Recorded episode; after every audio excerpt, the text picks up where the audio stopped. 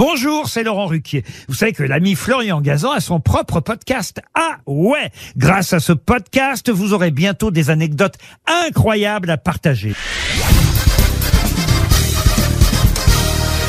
Salut, c'est Florian Gazan. Dans une minute, vous saurez pourquoi une petite ville brésilienne est au cœur d'un mystère inexpliqué. Ah ouais Ouais, elle s'appelle Candido Godoy et elle se trouve dans l'état de Rio Grande do Sul, l'état le plus au sud du Brésil, celui où vivent les gauchos.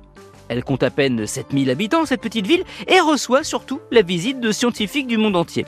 Car il s'y passe quelque chose de très étrange. Ah ouais? Ouais, un phénomène qui dure maintenant depuis plusieurs décennies et qu'on ne comprend toujours pas.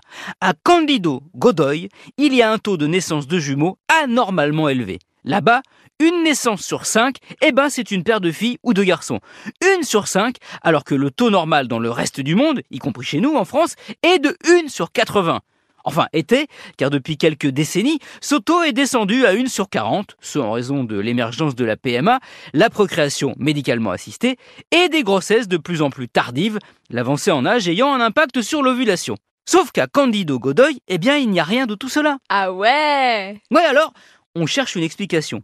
Et comme on n'en trouve pas, on se met à imaginer des choses. Par exemple, que ce serait le fruit d'expériences scientifiques. Il se trouve que dans sa fuite d'Allemagne nazie, le docteur Joseph Mengele, tristement connu sous le surnom de l'ange de la mort, s'est caché dans la région. Il aurait pu y continuer ses expériences sur la gémellité qu'il menait sous Hitler pour propager la race aryenne. Il serait venu plusieurs fois à Candido Godoy en se faisant passer pour un vétérinaire.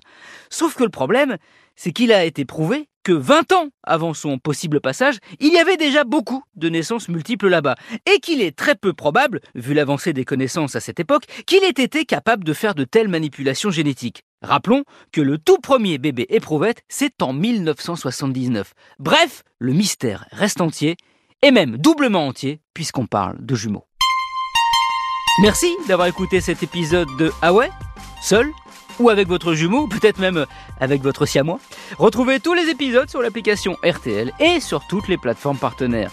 N'hésitez pas à nous mettre plein d'étoiles et à vous abonner. A très vite.